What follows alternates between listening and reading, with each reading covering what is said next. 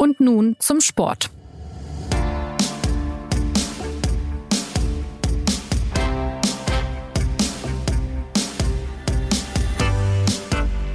Einen deutschen Meister suchen derzeit nicht nur die Fußballer, auch in der Basketball-Bundesliga wird seit etwas mehr als einer Woche wieder gespielt.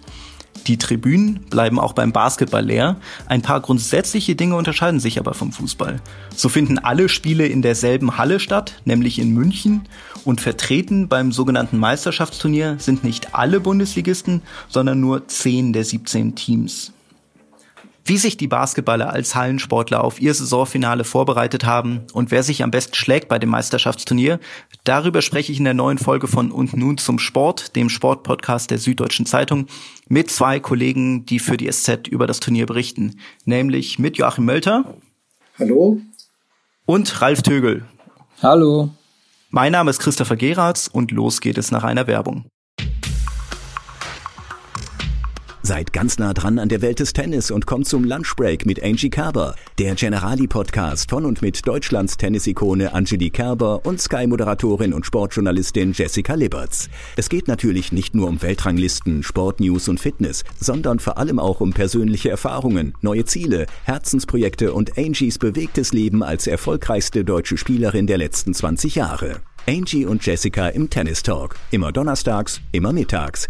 Der perfekte Break zwischendurch. Und garantiert nicht nur für alle, die Tennis ohnehin schon lieben. Unterstützt von Generali. www.generalibewegtdeutschland.de slash Angie Kerber. Ralf, äh, starten wir mit dir. Du warst gestern noch in der Halle hier in München, als der FC Bayern verloren hat gegen Oldenburg. Auf das Sportliche kommen wir später zu sprechen. Vielleicht kannst du zunächst beschreiben, wie anders ist es für dich als Reporter nun in die Halle zu gehen im Vergleich zu den Spielen in der Vor-Corona-Zeit? Es ist natürlich eine völlig neue, ungewohnte Situation. Man muss vielleicht vorab sagen, ähm, das Ganze wird in zwei Bereiche getrennt, den passiven und den aktiven Bereich. Der aktive Bereich, das beinhaltet die, die Menschen, die aktiv am Geschehen beteiligt sind, Spieler, Staff, Trainer, Betreuer, zwei Ärzte und diese ganzen beteiligten Personen. Der Bereich, dieser aktive Bereich, also das Spielfeld, es ist ähm, abgesperrt, da darf keiner rein. Und dann gibt es den passiven Bereich, ähm, das sind eben ein paar Funktionäre, ein paar Offizielle und äh, wenige Medienarbeiter, die eben dann auf der Tribüne sitzen. Die Halle ist praktisch leer, bis auf diese paar Menschen.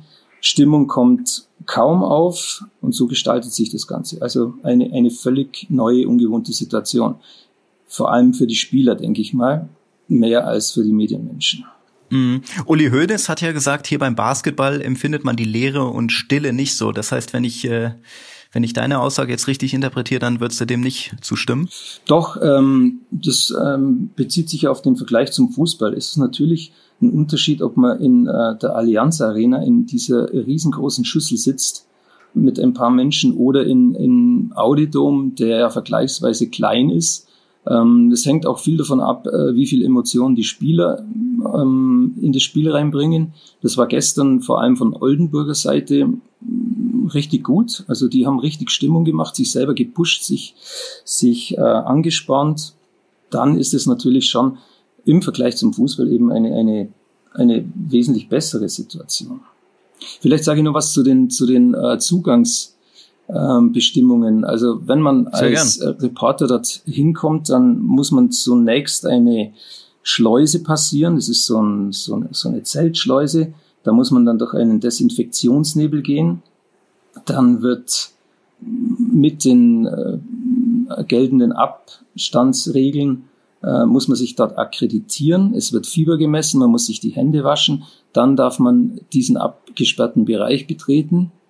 Was mir gezeigt hat, also dieses Hygienekonzept, das wird schon sehr diszipliniert und ähm, gut umgesetzt.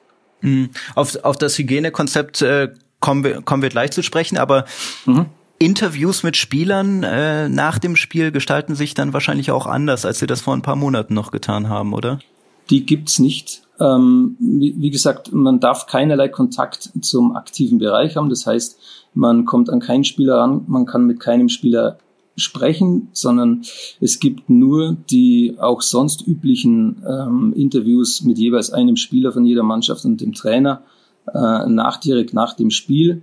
Das wird aber in einem kleinen äh, separaten Bereich gemacht und der Spieler spricht in ein Mikrofon und hat nur den Bildschirm äh, des äh, Reporters von Magenta Sport im übertragenen Sender vor sich. Also ist auch ähnlich surreal wie, wie das Gesamtbild, das sich da vermittelt. Ja, das äh, Surreale wollte ich gerade ansprechen. Joachim, du warst ja auch schon in der Halle. Gewöhnt man sich äh, nach so ein paar Spielen denn an das Ganze oder ist es, wie Ralf sagt, eben auch noch äh, nach mehr als einer Woche surreal?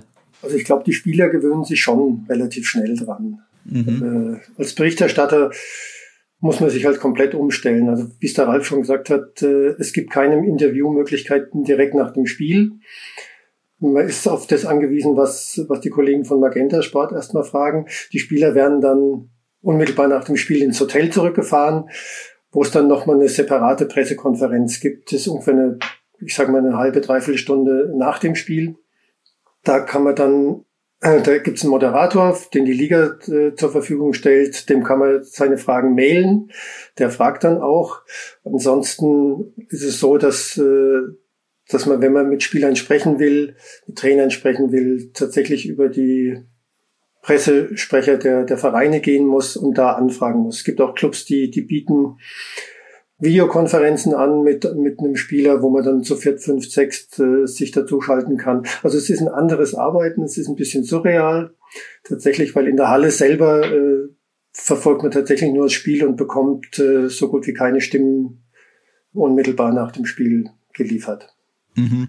Lasst uns äh, jetzt auf die Vorgeschichte dieses Meisterschaftsturniers schauen.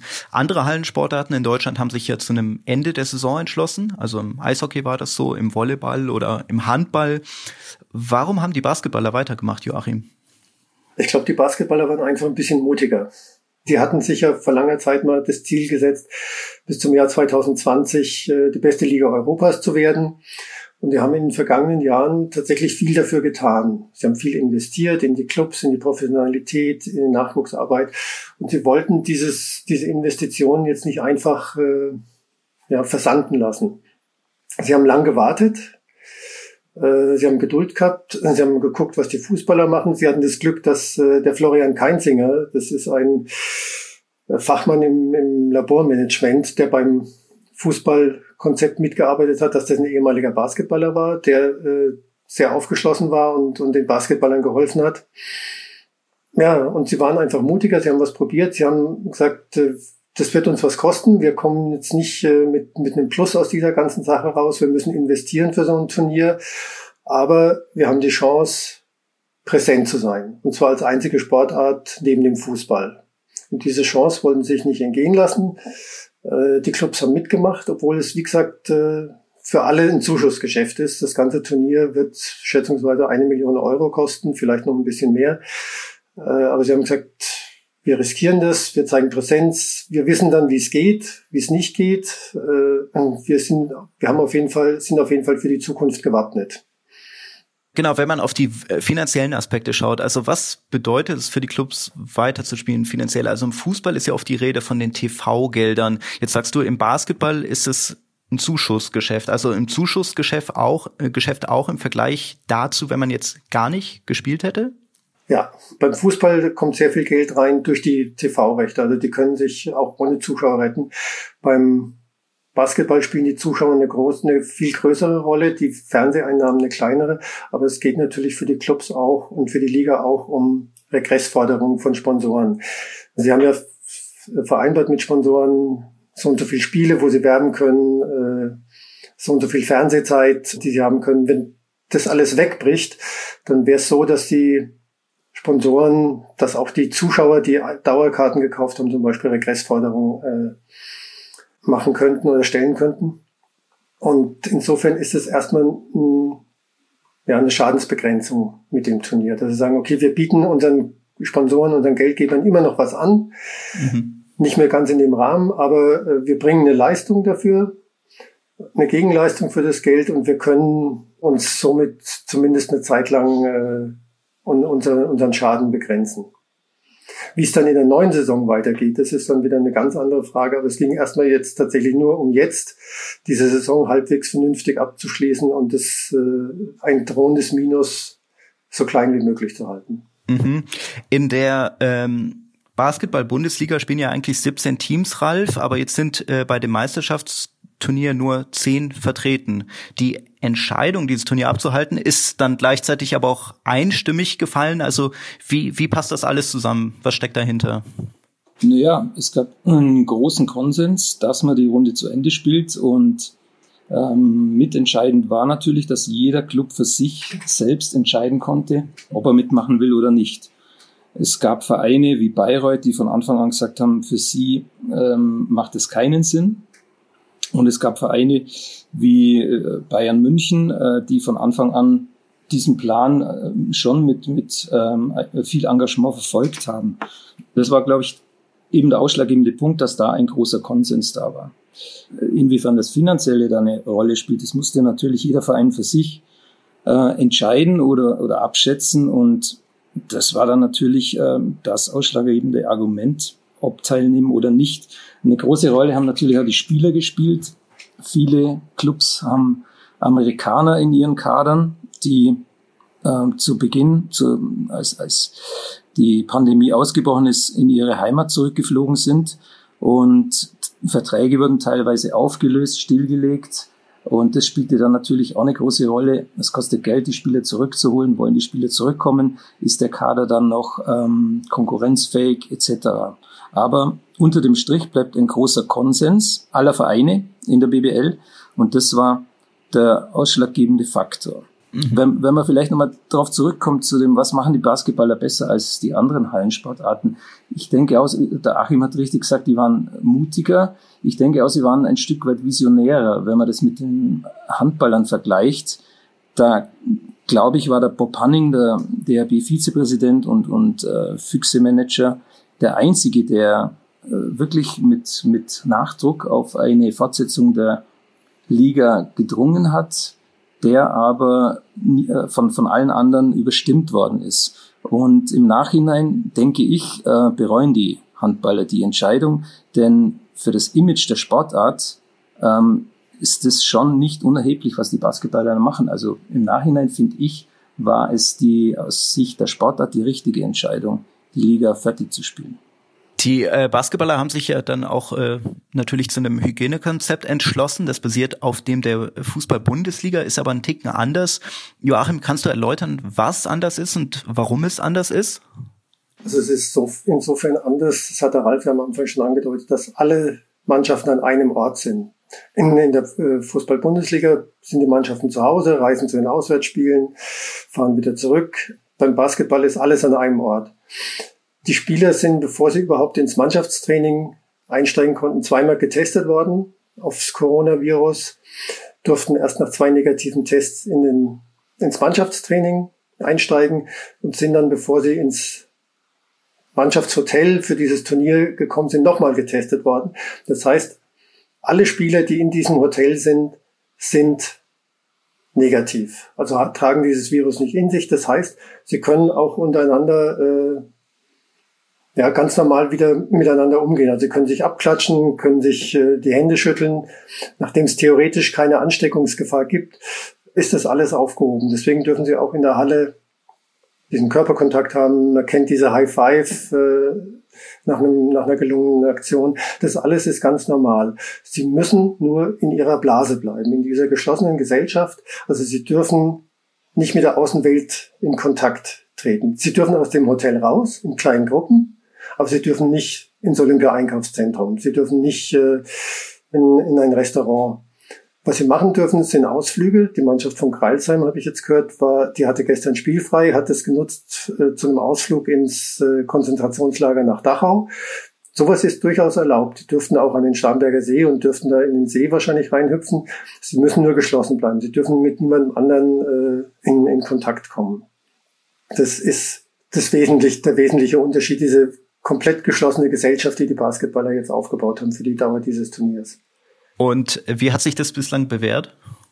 Ich habe bis jetzt erstaunlich wenig Klagen von Spielern gehört. Äh, es gab ja die große Befürchtung, äh, ein Lagerkoller, wenn die drei Wochen eingesperrt sind, eingesperrt im, im mit Anführungszeichen, ähm, wenn die drei Wochen aufeinander sitzen. Das ist bis jetzt, äh, sind alle noch sehr angetan nach den ersten acht Tagen. Man muss auch sagen, die Liga tut sehr viel fürs Unterhaltungsprogramm. Also es gibt im Hotel einen Spielraum mit Golfsimulator, mit Tischtennisplatten, mit äh, Videogames. Es wird für jedes Team ein Barbecue-Abend veranstaltet im, im Freien äh, vor dem Hotel oder beim Hotel. Also es wird schon sehr viel für die Zerstreuung und, und Ablenkung getan. Dafür ist die, die Liga auch ausdrücklich von vielen Spielern, auch von kritischen Spielern, äh, durchaus gelobt worden. Und äh, positive Corona-Fälle gab es jetzt im Laufe dieses Turnieres innerhalb dieses Hotels nicht? Also innerhalb dieses Hotels tatsächlich erwartungsgemäß nicht. Es gab bei den vorherigen Testungen gab es einen positiven Fall. Es ist nicht mitgeteilt worden, wer das, wer das war. Aber dieser Spieler ist äh, in Quarantäne gekommen, ist, soweit ich weiß, jetzt auch nicht dabei bei diesem Turnier. Es gab noch einen Fall, der ein bisschen äh, strittig war. Das ist ein Spieler aus Ludwigsburg, Jalen Smith, der ist bei den, also zurückkam, getestet worden bei ihm sind Antikörper festgestellt worden. Das heißt, er hatte diese Krankheit offensichtlich in den USA bei seinem Heimaturlaub äh, schon durchlaufen, hatte dieses Virus in sich, hatte keine Symptome, ist dann auch erstmal rausgenommen worden, ist wieder getestet worden, äh, war immer negativ, bis auf einmal, da hat noch so ein Test positiv angeschlagen ist er nochmal rausgenommen worden und ist nochmal überprüft worden. Und es war einfach so, dass, dass da bei dem positiven Test äh, abgestorbene Coronaviren, dass der Test auf abgestorbene Coronaviren-Partikel angeschlagen hat. Äh, er ist dann vom Gesundheitsamt in Ludwigsburg und vom, vom Medical Board der BBL äh, freigegeben worden und spielt jetzt wieder mit. Aber das heißt, der äh, Spieler hat das Virus in sich gehabt, ist eigentlich immun dagegen. Das waren jetzt die einzigen zwei Fälle, die es gab. Mhm. Ansonsten gab es nur negative Fälle. Bevor es jetzt losging mit dem Turnier, gab es ja auch äh, eine Debatte darüber, ob Spieler sich angesichts der Tötung des schwarzen George Floyd durch einen weißen Polizisten in den USA auf dem Platz gegen Rassismus positionieren dürfen. Da gab es von der Liga Aussagen, die so interpretiert wurden, dass sie das nicht dürfen. Die Spieler reagierten oder Spieler reagierten daraufhin wütend und der Ligachef hat seine Aussagen dann auch bedauert. Hat sich dieser Streit also auch wieder gelegt, Joachim? Ja, also ich glaube, dass das vom tatsächlich sehr missverständlich war vom, vom Stefan Holz, der einfach auf grundsätzlich erstmal auf die Regularien verwiesen hat, äh, dass Ligen, dass eine Liga äh, keine politischen Äußerungen dulden mag. Aber wer die Basketball-Bundesliga, wer den Basketball generell kennt und weiß, seit wann dort Ausländer spielen, gerade äh, Afroamerikaner, der weiß eigentlich schon, dass diese Liga äh, weltoffen ist dass die Spieler weltoffen sind. Es war auch so, dass die Liga dann zum Auftakt äh, ein klares Bekenntnis gegen Rassismus äh, organisiert hat mit einem Hashtag, dass die Liga Aktionen, also kleinere Aktionen äh, vor jedem Spiel macht. Es ist halt äh, einfach so, die Liga wollte jetzt nicht, dass jeder Spieler einzeln für sich irgendwelche Stellungnahmen abgibt während der Spiele. Also es ist den Spielern weiterhin unbenommen, sich dazu zu äußern. Äh, Vicky Paulding hat es getan in Interviews, Luke Sigma hat es getan, also zwei Amerikaner, ein weißer Amerikaner, ein schwarzer Amerikaner. Es haben etliche Spieler sich dazu geäußert. Da gibt es eigentlich überhaupt keine Probleme dazu. Es ist die Haltung der Liga ist eigentlich auch sehr klar. Sie ist gegen Rassismus. Äh, ja, also es war so ein, ich glaube, das war in erster Linie eine missverständliche äh, Formulierung von vom Liga-Geschäftsführer Stefan Holz. Aber ich glaube, dieser, dieser Aufruhr, dieser Unmut hat sich auch wieder gelegt. Schauen wir auf das Turnier selbst. Ich frage ganz offen nach etwas mehr als einer Woche. Was sind für dich die größten Erkenntnisse, Ralf? Dass, wie viele im Vorfeld erwartet haben, dass es äh, ein völlig neuer Wettbewerb ist. Dass alles, was vorher passiert ist, eigentlich nichts mehr zählt, ähm, weg ist und dass ähm, dieses Format wie, dass er ähnlich gestaltet ist wie, wie eine WM oder EM, dass das ähm, also ein völlig neuer Wettbewerb ist. Viel war die Rede von Heimvorteilen. Im Basketball, glaube ich, spielt das auch eine äh, ziemlich große Rolle. Die Unterstützung von den Rängen, äh, diese Hexenkessel-Atmosphäre, wenn, wenn die Halle voll ist, wenn die Spiele eng werden, wenn es hin und her geht, dann ähm, viel Emotion von, von den Rängen kommt. Und das ist ja ebenfalls alles weg. Das ist ja nicht mehr gegeben. Die Bayern zum Beispiel, die spielen zwar nach wie vor in ihrer Halle, aber ich habe den Eindruck, äh, dass das mitnichten ein Heimvorteil ist. Ich habe den Eindruck, ich habe das Spiel gegen Ulm gesehen zum Beispiel, jetzt auch gegen Oldenburg, ähm, dass diese Mannschaften, so kann man den, den Eindruck gewinnen, mehr Spaß an der ganzen Sache haben als, als, als die Bayern. Die kommen irgendwie nicht richtig ins Laufen. Die, ich weiß, es ist schwer zu, zu, zu sagen, aber äh, mental, die pushen sich nicht gegenseitig. Ähm, die sind der Favorit, aber kommen irgendwie nicht in die Gänge vom Spielermaterial her. Spielermaterial ist ein blödes Wort vom, vom äh, Niveau der, der Mannschaften ähm, müssten die Bayern äh, in ihrer Gruppe eigentlich das Maß der Dinge sein. Aber Mannschaften wie Ulm oder jetzt eben Oldenburg machen das mit Einsatz, ähm, Engagement wett und sind in der Lage, eben den, den großen Favoriten zu schlagen. Also ist Motivation für dich der zentrale Grund oder spielt da auch sowas rein, dass sie jetzt irgendwie monatelang nicht zusammen äh, oder dass sie monatelang nicht gespielt haben? Das, das gilt ja für alle Mannschaften. Alle Mannschaften mhm. müssen äh, auf wichtige Spieler verzichten. Also das, glaube ich, ähm, die Voraussetzungen sind, sind für alle Teams gleich. Motivation ist ein, ist ein, ein guter Punkt. Ich, ich mag jetzt den Münchnern nicht unterstellen, dass sie nicht motiviert sind, aber ihnen fehlt irgendwie der Biss. Im, im Basketball ist es ja so, da, da reicht mal ein Zehn-Punkte-Lauf und, und eine Mannschaft ist plötzlich wieder da und hat das äh, Momentum, wie man so schön sagt, auf seiner Seite. Und das ist bei den Münchnern zu beobachten. Ähm, die Spieler haben ja das, äh, äh, haben ja Basketball nicht verlernt, aber in diesen Phasen, in diesen Momenten bricht die Mannschaft irgendwie auseinander und ist nicht mehr in der Lage, die Spiele dann umzubiegen. Aus welchen Gründen auch immer. Da kann man jetzt viel spekulieren, aber das war extrem auf, auffällig dass ähm, die Qualität der Spieler nicht unbedingt den Ausschlag gibt. Mhm. Joachim, wer hat dich bisher am meisten überrascht? Vielleicht neben dem FC Bayern? Muss ich sagen, Ulm, eindeutig Ulm. Das war eine Mannschaft, die ist, die war beim, bei der Unterbrechung der Saison auf dem zehnten Tabellenplatz. Hat dann, hat kurz vor der, vor der äh, Corona-Unterbrechung ihren besten äh, Scorer schon verloren, der zu einem Euroleague-Team nach Spanien gewechselt ist, Zoran Dragic. Ihr Spielmacher, äh, Kilian Hayes, ein 18-jähriger Franzose, äh, ist nicht mehr zurückgekommen. Der wird sehr hoch bei, äh, in der NBA gehandelt. Der wollte das Verletzungsrisiko nicht eingehen. Ihr bester Rebounder hat es vorgezogen, in den USA zu bleiben, Grant äh, Jarrett. Also die hatten, waren von der Papierform her geschwächt, haben aber äh, sich ganz gut verstärkt. Also es durften alle Clubs zwei Nachverpflichtungen extra für dieses Turnier äh, machen. Das haben die Ulmer da haben die Ulmer sehr gut nachverpflichtet mit äh, Dylan Os Ossetkowski, ein Center, den sie nach Göttingen ausgeliehen hatten und zurückgeholt haben und äh, ein Spielmacher Thomas Kleipes, ein Österreicher, der aus Braunschweig kam, die nicht am Turnier teilnehmen. Und die Mannschaft klickt, die funktioniert.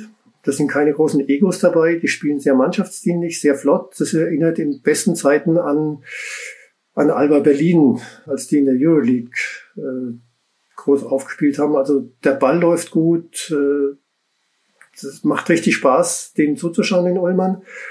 Und sie haben alle Spiele bisher gewonnen. Also damit war vorher eigentlich nicht zu rechnen. Das ist für mich die größte Überraschung in diesem Turnier. Mhm. Wenn man jetzt äh, auf den Ablauf dieses Turniers schaut, nach der Hauptrunde, die endet nach der Aufzeichnung des Podcasts, muss man dazu sagen, ähm, werden noch acht der, Teams, äh, der zehn Teams vertreten sein in den Playoffs. Sind die bisherigen Leistungen dann überhaupt noch ausschlaggebend?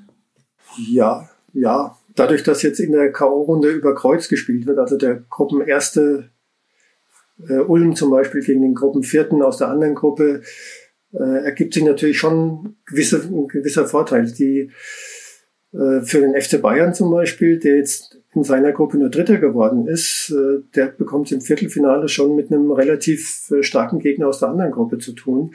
Also es hat äh, die Vorrundenergebnisse haben durchaus äh, schon einen gewissen Einfluss, denke ich.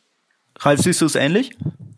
Sehe ich ähnlich, klar. Hat der Achim vollkommen recht. Ähm, natürlich spielt es eine Rolle, gegen wen man dann spielt. Auf der anderen Seite ähm, ist, ist natürlich durch diesen Turniercharakter die Möglichkeit, gegeben, dass, äh, wenn man jetzt beim FC Bayern München bleibt, dass die wieder zurückkommen, dass die sich ins Turnier spielen, ähm, obwohl sie jetzt äh, gegen eine vermeintlich bessere Mannschaft anzutreten haben.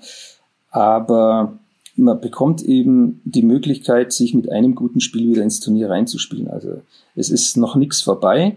Allein ähm, das, was die Bayern bisher gezeigt haben, um, um äh, bei den Münchnern zu bleiben, ähm, das wirft schon Fragen auf äh, und äh, ob, ob, ob man in der kurzen Zeit eben die Mentalität äh, so äh, in die Höhe bringen kann, wie es nötig wäre, das ähm, mag ich bezweifeln. Mhm. Welchen Stellenwert hätte denn jetzt eigentlich eine Meisterschaft bei diesem Turnier, wenn man in ein paar Jahren zurückblickt? Was meinst du, Ralf? Schwer zu sagen. Natürlich nicht den Stellenwert, den eine normale deutsche Meisterschaft hätte. Das ist wirklich äh, eine schwierige Frage. Natürlich ist, ist, ist gut für, für, für den Basketball, dass der deutsche Meister ausgespielt wird, aber selbstverständlich äh, hat diese Meisterschaft einen geringeren Stellenwert als eine äh, unter normalen Umständen.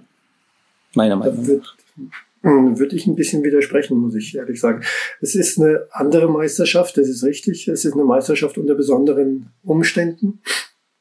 Aber ich würde sie jetzt nicht als geringerwertig äh, einstufen. Also die Mannschaften, die hier sind, es sind immer noch die, die besten Mannschaften, die es gab. Auch vor der Corona-Pause, wenn man mal Würzburg rausnimmt, die als Achter auf eine, aufs Weitermachen verzichtet haben und durch Frankfurt ersetzt worden sind, die, die vorher 14. waren, aber es sind im Prinzip immer noch die besten Mannschaften. Also für mich ist die Mannschaft, die am Schluss Meister wird, die hat es auch verdient, weil das war in diesem Turnier, in dieser Turnierform dann einfach die, die, die beste Mannschaft. Und es wird jetzt niemand äh, unverdient Meister bei diesem Turnier. Also auch wenn es ein, vielleicht einen anderen Wert hat oder äh, unter anderen Umständen zustande kam, äh, ich halte die Meisterschaft nicht für geringerwertig. Stimme ich zu. Ich äh, meinte das auch speziell in der, in der öffentlichen Wahrnehmung, denke ich, wird diese Meisterschaft äh, anders bewertet werden als eine normale Meisterschaft. Natürlich ist die Mannschaft, die jetzt dieses Turnier gewinnt, ähm, äh, der verdiente deutsche Meister, keine Frage. Ein Meister wird jedenfalls äh, feststehen am 28. Juni. Ähm, vielleicht als abschließende Frage noch, äh, inwiefern dient denn jetzt die Basketball-Bundesliga anderen Ligen und anderen Hallensportarten als Vorbild? Äh, Joachim, kann man das, kann man das schon sagen? Das kann man schon sagen, ja. Also es wird in Europa ja nur noch in, in Spanien gespielt. Die fangen übermorgen an mit auch mit einem Turnier in Valencia, es wird noch in Israel gespielt. Die haben sich sehr genau umgeguckt, was in Deutschland gemacht wird. Selbst die NBA, die ja äh, Ende Juli und im August ihre Saison in Disney World äh, aufnehmen will, also auch an einem Ort zentral, wo alle Teams versammelt sind. Die gucken drauf. Der europäische äh, Basketballverband guckt drauf. Der will ja im Herbst auch noch seine äh, Meister seine Europacup Meister oder äh, in den europäischen Wettbewerben Meister küren nach einem ähnlichen Vorbild. Die schauen alle auf dieses auf diesen Wettbewerb, den die BBL jetzt organisiert hat. Die Handballer gucken drauf, die Eishockeyspieler gucken drauf. Also dieses Turnier an sich äh, hat sich schon gelohnt, das zu veranstalten, dadurch, dass es einfach eine Blaupause ist für viele andere, dass sie sehen, man kann ein Turnier so unter diesen Umständen auf diese Weise oder auf jene Weise durchaus äh, veranstalten. Joachim, Ralf, danke für eure Einschätzung. Wie gesagt, einen deutschen Meister wird es dann am 28. Juni geben. Wenn Sie Fragen, Anregungen, Kritik haben, melden Sie sich gern unter podcast.sz.de. Bis zum nächsten Mal.